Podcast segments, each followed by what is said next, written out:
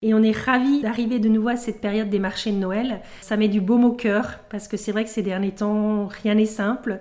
Et je crois que la venue des marchés de Noël, les gens attendent ça avec beaucoup d'impatience. Donc cette année, chez nous, c'est toujours sur le thème du médiéval. Hein. On change pas euh, les bonnes habitudes. On a des petites nouveautés cette année. Donc on a des ânes qui vont remplacer les chameaux. On n'aura pas les oies. On aura uniquement les moutons en déambulation pour cause de grippe aviaire, donc euh, ils ne peuvent pas sortir du département. On va avoir aussi cette année un Saint-Nicolas qui distribuera des bonbons euh, aux enfants en costume traditionnel. On a demandé à Saint-Nicolas d'être présent de, de l'ouverture jusqu'à la fermeture. On espère qu'il aura assez de bonbons à distribuer. Plein de nouveautés à découvrir au niveau des associations, des stands.